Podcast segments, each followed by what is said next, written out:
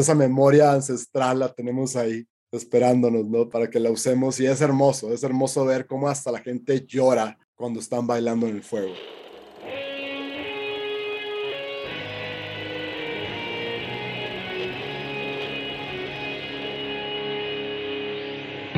Bienvenidos a Volver al Futuro Podcast, donde platicamos con las mentes que nos impulsan a crear el nuevo paradigma de salud y bienestar, conducido por Víctor Sadia. Muy buenos días, muy buenas tardes, muy buenas noches. Hoy nos acompaña Juan Pablo Álvarez. Juan Pablo Álvarez es ingeniero industrial por el TEC de Monterrey y ha trabajado como consultor en estrategia y operaciones en temas de e-commerce con Deloitte, Linio y Corner Shop. En 2017 contrajo la enfermedad de Lyme que lo llevó a probar métodos de medicina alternativos. Así se convirtió en el primer instructor certificado del método Wim Hof en México y ahora da talleres por todo el mundo.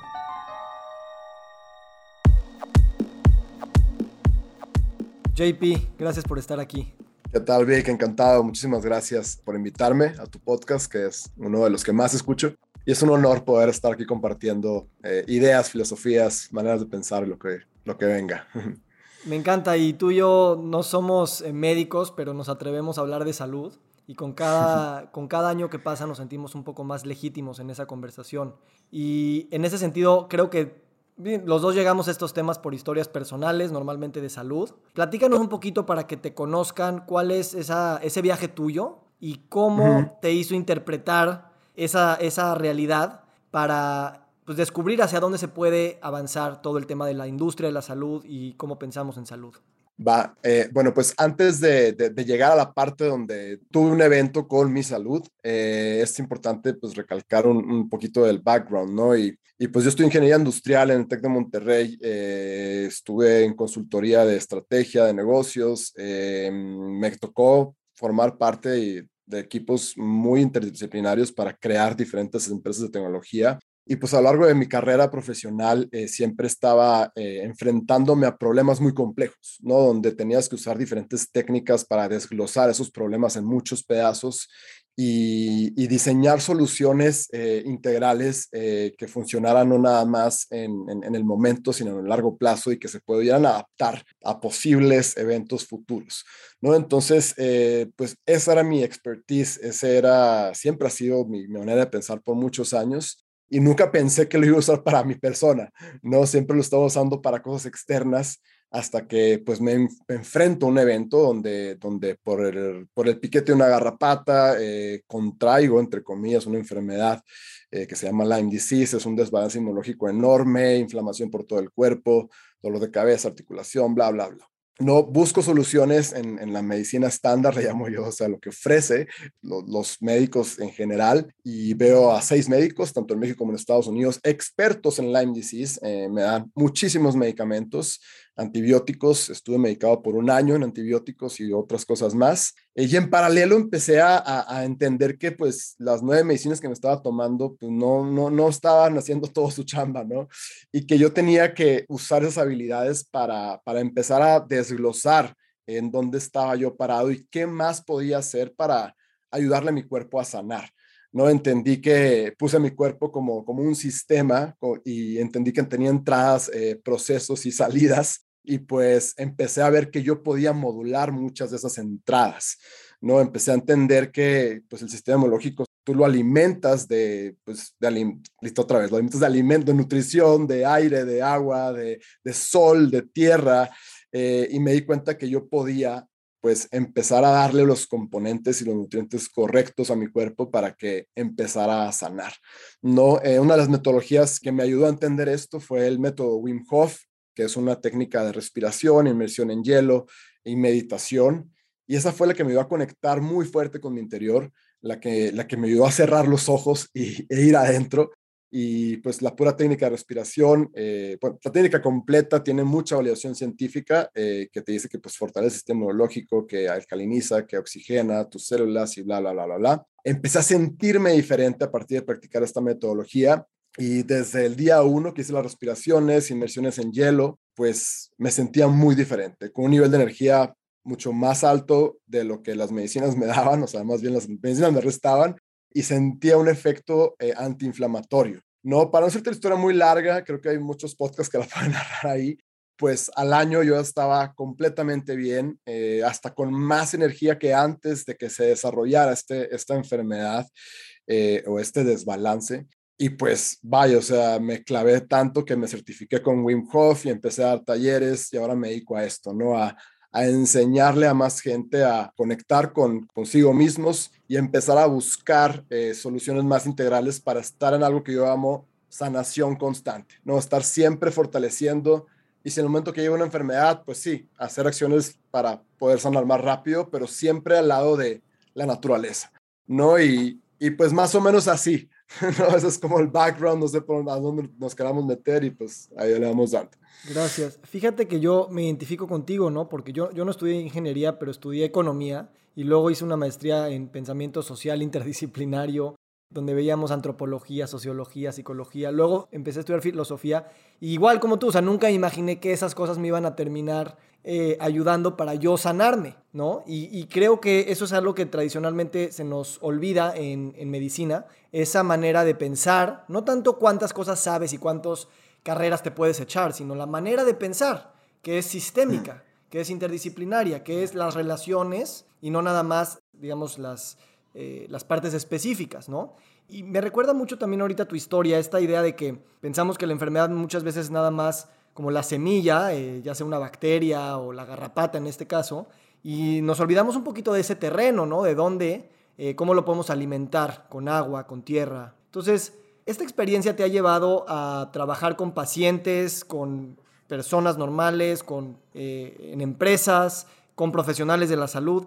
¿Cómo has visto que, que empiezan a interpretar estos ejercicios que tú haces de respiración, del método de frío y todas estas cosas que tradicionalmente sonarían como, ay, qué padre para un campamento, qué padre para sí, pero que realmente tienen unos efectos este, muy visibles en salud y que se empieza a legitimizar eso como parte de la sanación alopática? La pregunta es, ¿cómo has vivido esa experiencia en el que al principio es como, ay, pues qué padre que aprendan a respirar y a bailar? Y que poco a poco con la experiencia de las personas y cómo se han transformado, se dan cuenta que esto, o sea, es un, es un juego serio.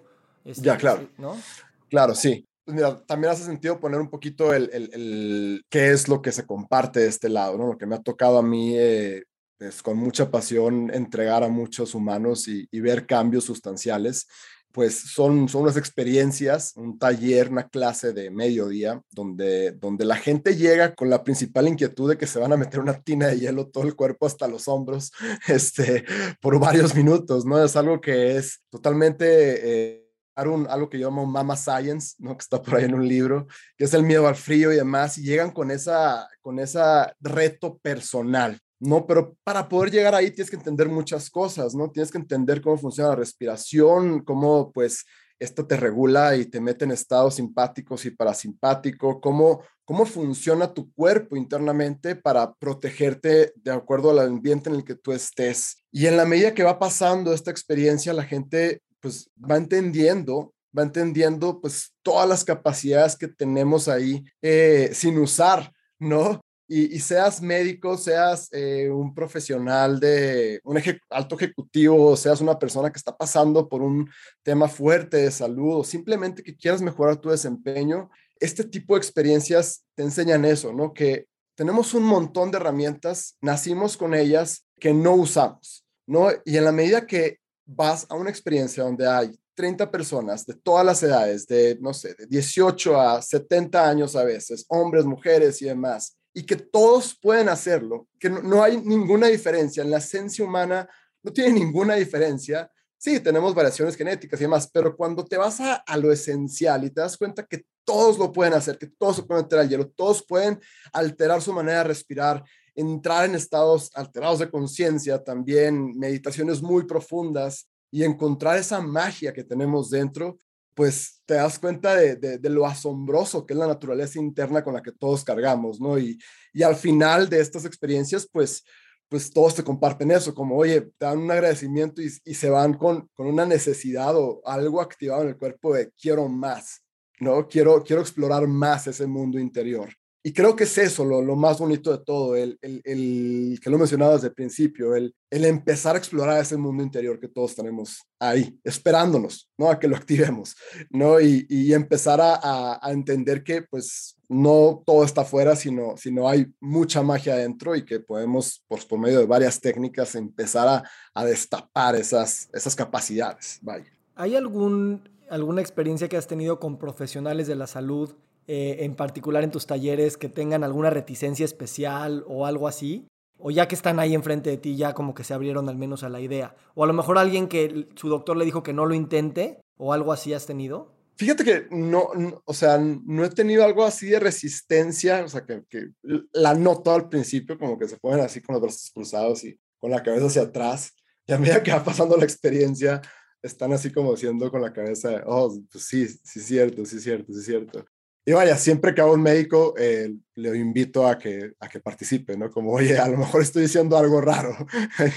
Por favor, si, si me hizo falta algo, si quieres mejorar algo, pues bienvenido, ¿no? O sea, este espacio es de todos. Eh, yo no, yo no, ningún humano sabe todo, ¿no? Pero pues siempre, siempre he tenido un feedback muy positivo, no muy, muy positivo. Este, y, y de hecho, eh, varios médicos me han dicho como, órale, o sea, qué chistoso, fíjate, yo tengo, pues no sé, todos tienen más de 10 años de estudio, ¿no? Para poder ejercer esa profesión y te dicen como, qué chistoso, o sea, a mí nunca me enseñaban a, a respirar, ¿no? O sea, algo tan esencial, algo tan que lo hacemos 20 mil veces al día, que nos metemos 10 o 20 kilos de aire al día, es la sustancia que más te metes en el cuerpo, el oxígeno es el combustible que más usas, pero no nos enseñan a respirar, ni a los médicos, ni a los humanos, ¿no? Entonces, eh, eso es como que lo que más me he encontrado, como, oye, qué chistoso, o sea, en medicina nunca, nunca nos enseñaban a respirar. Sí. Y sucede muy similar también con la nutrición, ¿no? De, de alimentos, ¿no? Que también sí. es uno de los combustibles, tal vez el segundo, y, y la,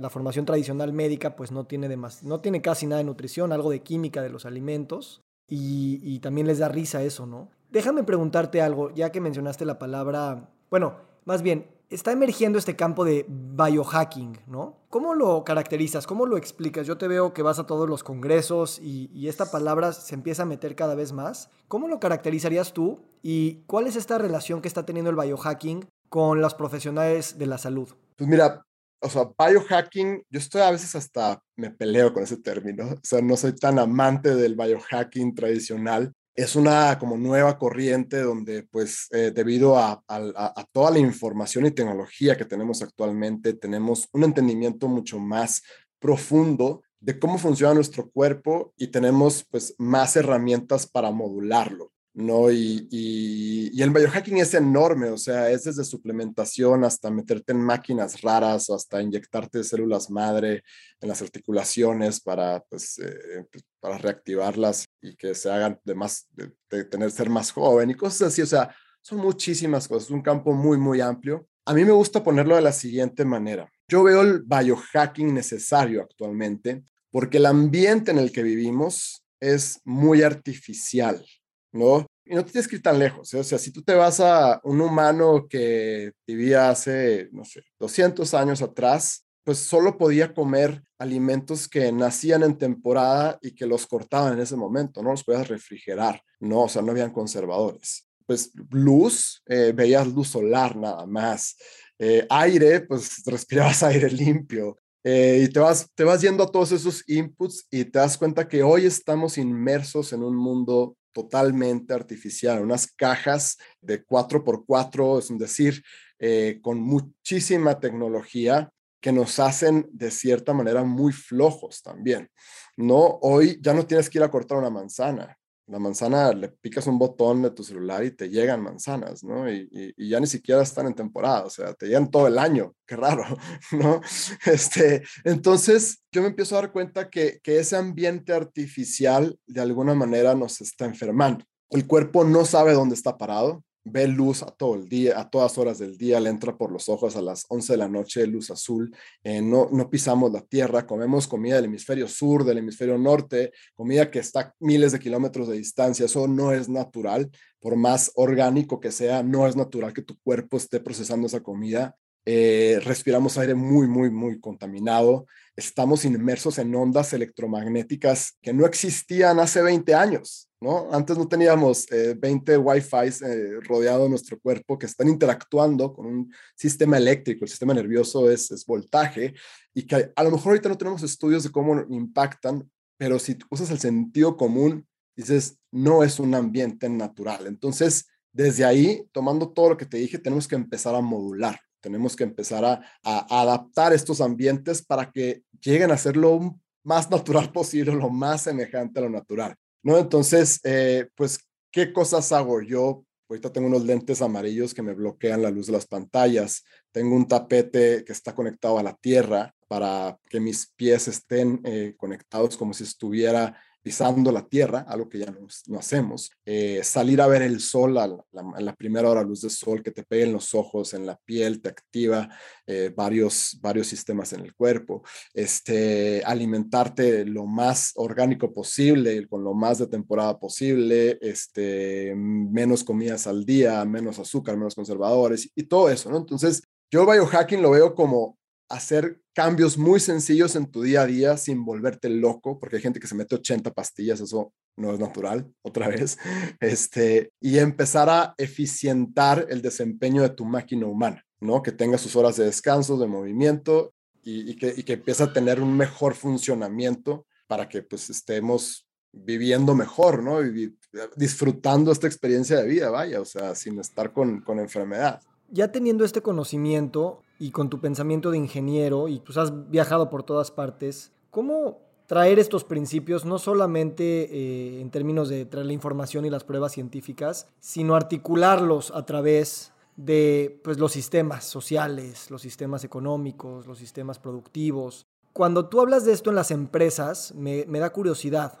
Si lo ven como un tema que ellos también pueden de alguna manera hackear para ofrecer esto a la, a la, comunidad? ¿O es más como, bueno, pues qué bueno que mis empleados que están tomando el taller aprendan de esto y que ellos se arreglen? O sea, ¿la empresa se siente como un ente que participa en esto cuando tiene la información o no tanto? Creo que ese es el gran reto, ¿no? Eh, eh, o sea, no solo transmitir la información, sino que pues, poder compartir prácticas que, que se queden en el día a día y que cambiemos hábitos eh, diarios. Y porque otra vez es, es muy extenso ¿no? Es, es, muy, muy extenso lo que, todo lo que se puede hacer para optimizar el, el, cuerpo humano. Y a nivel empresa, pues siempre tienen muchísimas prioridades, ¿no? O sea, la prioridad principal siempre de cualquier empresa es, pues, hacer dinero, incrementar ventas, crecer. Y veo, o sea, siento cada vez que se preocupan un poquito más por la salud del, del empleado o del equipo eh, que soporta esos, esos objetivos que tienen como empresa pero eh, no, no creo que estemos ahorita en un punto donde eso es la prioridad, ¿no? Y en el momento en el que logremos dar esa prioridad a, pues, los equipos de trabajo, a, la gente que está pues haciendo el trabajo y decir, oye, este, ¿en qué te puedo ayudar en tu vida personal para que tú tengas un mejor bienestar? Y una vez que tú tengas un mejor bienestar, pues vas a poder tener un mejor desempeño en la empresa. Ese es un gran reto, ¿eh? Y no nada más es en empresa, es en cualquier este, institución desde escuelas, eh, no sé, gobierno, lo, lo, que le quieras llamar. O sea, es, eso es algo donde nos tenemos que mover como humanidad sí o sí, porque la manera actual, eh, si seguimos viendo gráficas de enfermedades crónicas, pues todas están en crecimiento, ¿no? Y eso creo que no hace sentido tocarlo porque nos vamos a volver locos. Pero pues tenemos que, no hay otra, pues movernos hacia un, hacia un mundo donde estemos con la prioridad número uno, el bienestar humano, para que de ahí florezca todo lo demás. ¿Cómo? Obviamente los cómo es, yo creo aquí la parte como difícil, ¿no? Porque son sistemas complejos, también ya muy arraigados, hay muchos intereses, hay muchos conocimientos, a veces hasta contradictorios. Pero dame al menos tu visión de largo plazo, o sea, tú que ya estás metido en este mundo, con tu manera de pensar, con tu vida personal, con tu trayectoria, ¿qué observas hacia el futuro de los paradigmas en salud y bienestar? A ver, son, son dos puntos, ¿no? Eh, afortunadamente, eh, por el trabajo que me ha tocado hacer a mí, estoy en un círculo donde cada vez conozco a más gente que se está moviendo hacia, hacia un estilo de vida más eh, integral, más holístico, combinando naturaleza con tecnología. No, sí, sí lo veo por ahí que se está empezando, o sea, no es ni 1%, Eh, si yo me quisiera ir a un futuro, o sea, no sabría ni ponerle cantidad de años. Veo que está creciendo, veo que hay interés, pero si, si empiezas a conversar con la masa en general, pues estamos muy lejos. No estamos muy lejos y volvemos, volvemos a lo mismo. O sea, el reto para, para ti, para mí, para todos los que están escuchando es, es en nuestro día a día eh, poner ese, ese, ese granito, no nada más un granito de arena, sino buscar dompes y, y, empezar a mover las cosas porque es necesario nuevamente. O sea, ya, ya no es un, un trend o algo para vivir mejor, sino que tenemos que movernos como equipo, como comunidad, como humanidad. O sea, ya dejar de ver el, oye, el país de México está en obesidad tal, o sea, ya, ya no tenemos que, tenemos que dejar ver la región, sino ver eh, la, nuestra interacción con el sistema completo humano y ver cómo podemos mejorar. ¿no? O sea, lo que pasa, lo que contamina Brasil le llega a Cancún en, en Sargazo, es un decir, ¿no? O sea, ya no podemos pensar local, sino tenemos que, que empezar a pensar como humanidad y cada quien desde su trinchera empezar a hacer muchos cambios o sea, yo estoy, estoy muy emocionado de dónde estamos parados y muy emocionado de todo lo que viene. A veces me frustra, me frustra mucho ver que pues no se está moviendo todo hacia allá. Hay una cosa que hemos hablado, me acuerdo la primera vez que te conocí por teléfono, te quería invitar a una conferencia y, y te platiqué que estaba escribiendo mi libro y te dije, no, es que si quieres cambiar, si, si vas con tu médico y tienes que cambiar tu nutrición y tu ejercicio y tu sueño y tu estrés y ta, ta, ta, pues claro que no lo vas a hacer. Y entonces hablamos mucho esa vez de cómo tienes que ir cambiando la historia de ti mismo, la historia que te cuentas de ti mismo, ¿no? Y creo que parte de los nuevos paradigmas parten de estas historias que nos estamos contando. Mm. Y, ahora, relacionándolo esto con el frío, porque para mí en particular el frío fue una gran posibilidad de, de reencontrarme con ese poder, de que la historia de que el cuate que odia el frío, que yo me contaba a mí toda la vida, lo puedo poner a prueba y después cambiarme la historia. Entonces, ¿Cómo has visto tú que tu historia ha ido cambiando en relación a lo que tú eres? ¿Cómo has visto las historias de las demás personas que, están cambiando también? Y de alguna manera creo que eso también te da esa esperanza de decir, bueno, también a través de cambiar estas historias personales, nuevas posibilidades se abren para, como dices, nos da mucho miedo pensar en el largo plazo y en el tamaño de todo lo que se tiene que hacer, pero la historia es un, es un gran mecanismo y también un gran paso. Pues yo creo que si conectamos el frío con la historia personal y con lo que a mí me mueve, pues es, es, es entender el, el, miedo, ¿no? Lo veo más, lo veo más así como, como ese es el, el factor principal que, que, al que nos enfrentamos todos cuando nos metemos en una tienda de hielo. Tenemos miedo, ¿no? De explorar esa,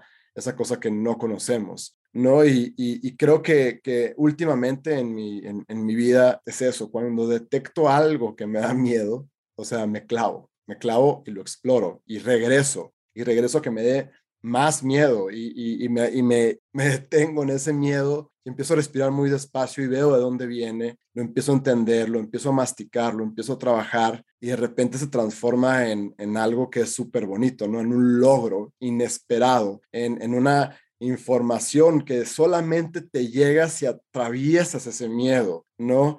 Lo veo en mí, en lo que hago, lo veo en muchas personas eh, que van a los talleres y que se animan a atravesar ese miedo y dicen como, órale, o sea, qué mágico es salirme de esa zona de confort y encontrar esa magia, ¿no? Otra vez, lo magia esa que tenemos dentro y, luego dices como, o sea, ¿hacia dónde más lo puedo aplicar esto, ¿no? ¿Qué otros miedos tenemos cargando y cómo los podemos empezar a codificar y, y trascender y, y pues empezar a a quitarnos todo ese peso para vivir felices, ¿no? A mí lo que más me importa es que la humanidad viva más feliz y con más energía y pues a un ambiente más natural. Entonces lo veo más o menos por ahí. Veo tu Instagram y, y, todo lo que andas haciendo de cuando haces estos eventos, tanto de frío como de Sacred Warrior y todo esto. Y me encanta, o sea, ves, tienes ahí tus videos con, o sea, hombres y mujeres en traje de baño sobre el pasto, dando gritos, ¡hu! ¡ha! ¡hu! ¡ha! ¿no? Y, y es algo muy muy, de alguna manera, primordial que con lo que nos conectamos, ¿no? Que obviamente visto desde afuera dirías esos locos, ¿no? Hasta te puedes hasta burlar cuando no entiendes de qué se trata la cosa. ¿Qué es esa necesidad de abrazarnos desde ese lugar que rompe ciertas normas de etiqueta social, que nos hace hacer sonidos animales de alguna manera y que de alguna manera es, sanador en, en ese mismo momento porque genera comunidad, pero también porque siento que tenemos algo ahí que se siente como que nos estamos reconectando con algo que somos. ¿Cómo lo has vivido tú eso? Creo que es la parte favorita de lo que...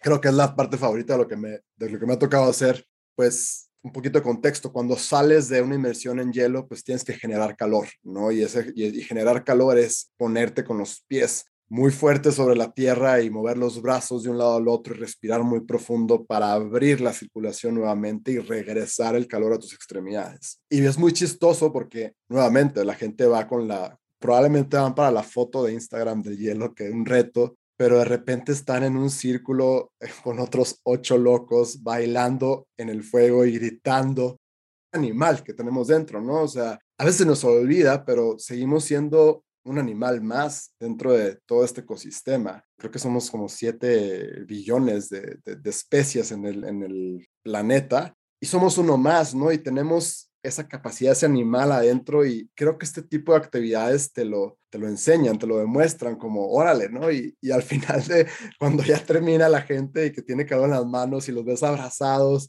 y te dicen como, órale, o sea, qué loco esto de estar aquí en fuego en las 10 de la noche eh, moviéndote y, te dicen que es la parte que más les gusta, ¿no?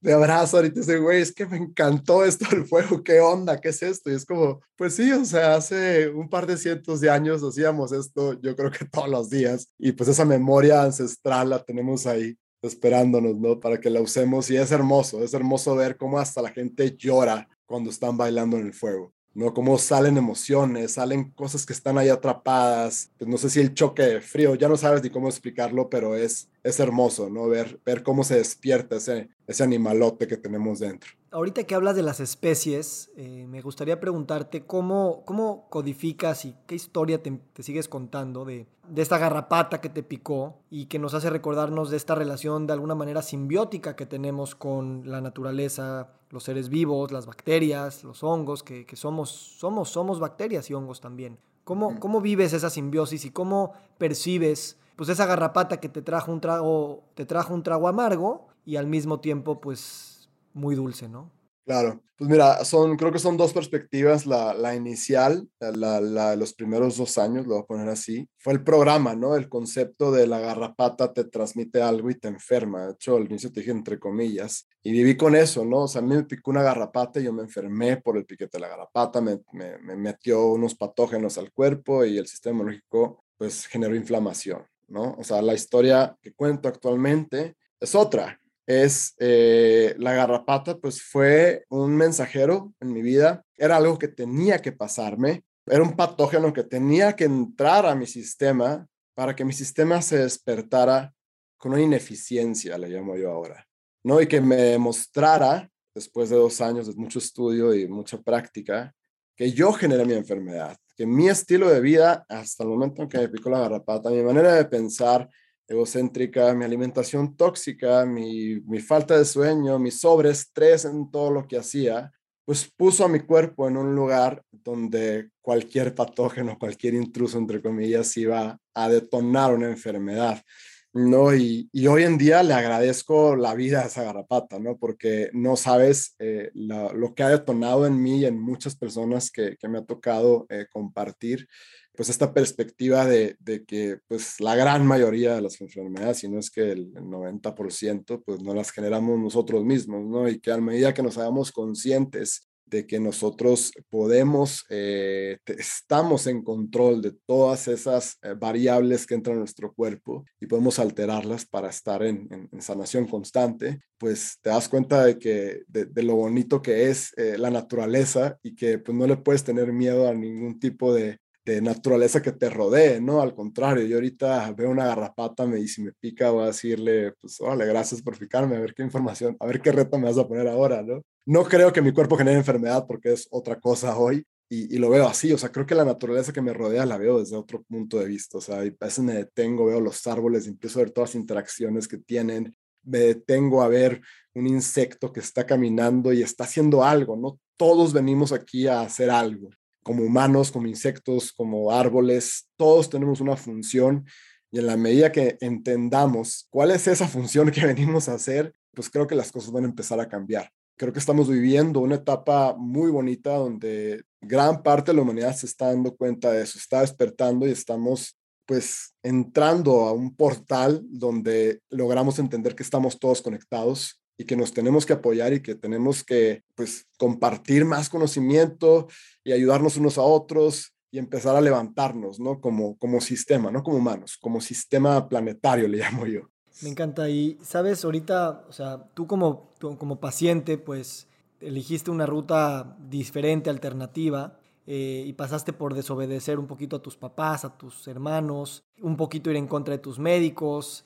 Es un poquito similar a lo que pasan los profesionales de la salud que están también tratando de tener prácticas más complementarias, integradoras, que también están desobedeciendo al dogma eh, académico y a sus maestros, o mismo a, a, mismo a sus papás, ¿no? También que a lo mejor te dijeron, no, pues tú vas por una subespecialidad de, de nefrología y, ellos querían hacer tai chi y, y sanación, ¿no? Entonces, ¿Qué consejo le darías a una persona que está confrontando ciertos dogmas, ciertas mm. tendencias y que quiere, pues no, no revelarse, sino no, complementarlas desde un lugar integrador, abrazador, que agradece también y no nada más que confronta así nada más?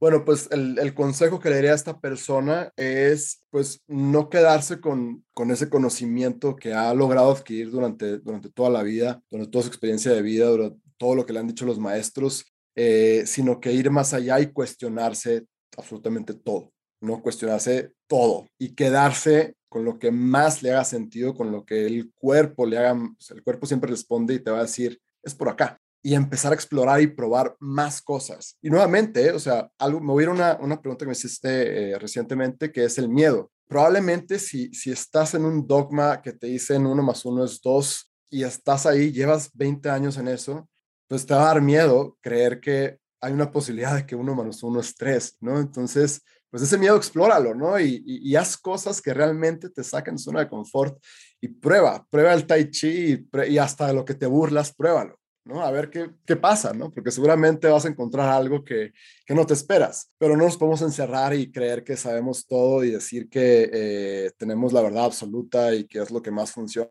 un consejo, el seguir probando, seguir cuestionando y seguir integrando lo que más nos haga sentido y que esté más conectado a la naturaleza. Eh, sé que tienes varios hermanos y también sé que tu papá es eh, mayor. ¿Cómo ha, ido evolucionando tu relación con él y cómo estas, estos temas eh, los, los sigues o no comentando con él? Bueno, mi padre actualmente tiene 88 años, me tuvo viejo, más bien no viejo, viejo en el estándar de viejo, ¿no? Pero mi papá pues es un gran ser humano que me ha dado la oportunidad de, llegar a este mundo, que me ha dado todo y que también pues eh, a él le tocó vivir una experiencia pues un poco más tradicional, vamos a llamarle así, y que le cuesta eh, a veces pues entender lo que, lo que yo hago y lo que me ha tocado compartir, ¿no? Pero en la medida en la que él también le ha tocado enfrentar un, un padecimiento muy fuerte y que se ha dado cuenta pues que con el apoyo de los mejores médicos, que son unos grandes seres humanos, todos los que lo han apoyado en su proceso, expertos en cáncer, expertos en, en todo lo que hacen, vaya. Y llegó un día y me dice Juan Pablo, pues ya me di cuenta que lo que tengo actualmente, o sea, él está solucionando la última parte de su, de su camino de sanación, pues no lo tienen ellos, ¿no? O sea, ellos no tienen la respuesta.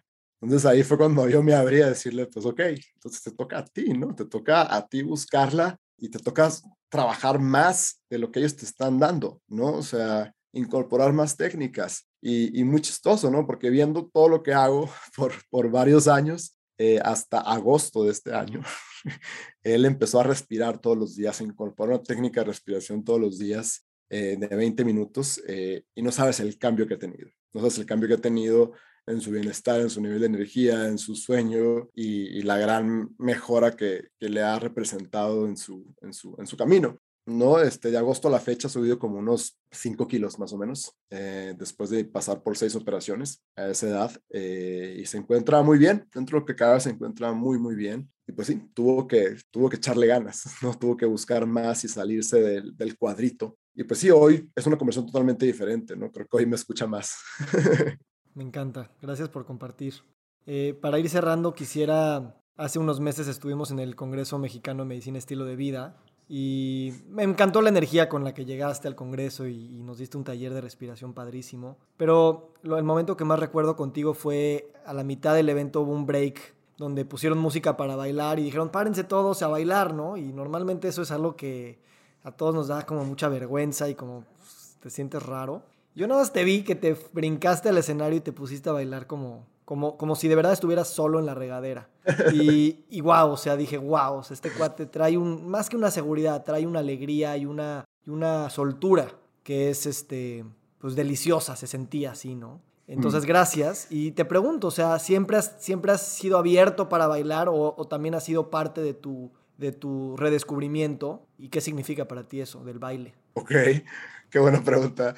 Fíjate que yo era eh, muy, muy serio, o sea, era, yo creo que era el último, tenía que estar bailando todos para que yo me animara a bailar y que no me viera la gente cómo bailaba. Quizá me daban penas mis pasos y cosas así pero en, no sé, en los últimos años he conectado muy bonito con la música electrónica y me meten trances eh, muy, muy padres en estados de ultra presencia eh, y me encanta bailar, ¿no? Me, me, fascina mover el cuerpo, se mueve la energía, sueltas eh, pues, todos los músculos, sueltas peso que probablemente estás cargando al bailar y pues también con, con, todo lo que esto, con todo lo que me ha tocado hacer, pues me he dado cuenta de eso, ¿no? Que cuando empiezas a, a hacer cosas por pasión, eh, sin miedo a que otros te juzguen, pues es cuando más te diviertes y cuando te empieza pues prácticamente a valer más lo que te digan los demás y simplemente lo haces porque lo quieres hacer eh, siempre y cuando pues no interrumpas el proceso de alguien más, siempre y cuando no no, no friegues, no, no, no, ocasiones daño a, otro, a otra especie y que se baile y que, sea, y que esa pasión pues sea, se contagie y pues llegue a más personas para que todos estemos bailando y siendo más felices, ¿no? Hay que meterle al Congreso un, una, un DJ set al, al, siguiente. Pura medicina de estilo de vida. Pues eh, Juan Pablo, gracias por esta conversación, eh, gracias por tu apertura y también sobre todo eh, la ligereza. Te ríes hablando y creo que eso habla mucho de lo, que, de lo que nos invita el pensar en nuevos paradigmas de salud para nosotros y los que queremos construir para el mundo. Así es que te invito a que nos des un mensaje para cerrar, para darnos algún, lo que tú quieras decir para esta comunidad de Volver al Futuro y pues con muchas ganas de seguir caminando y bailando juntos. Eso, Vic, pues nada, pues mi, primero que nada, mil gracias por la invitación nuevamente como lo dije en el Congreso, me siento pues muy honrado, muy agradecido eh, de, poder estar rodeado de, grandes eh, seres humanos como tú, como todo el equipo que, te ha tocado construir y que pues unamos fuerzas, ¿no? Unamos fuerzas para pues seguir construyendo, seguir cambiando, eh, no cambiando, sino construyendo un nuevo, un nuevo paradigma, un nuevo estilo de vida en el cual eh, pues siempre estemos sanando, ¿no? Lo mencioné varias veces, sanar constantemente, quitar el, la perspectiva de, de, me enfermo, voy al médico, me cura el médico, ¿no? El médico es una guía, es estar en sanación constante, hay cualquier evento que me toca, que me pone la vida enfrente, respondo con más eficiencia y pues ayudo a que sanen las personas que están a mi alrededor, ¿no? Sanación constante es lo que tenemos que estar eh, trabajando. Muchísimas gracias. Gracias a ti.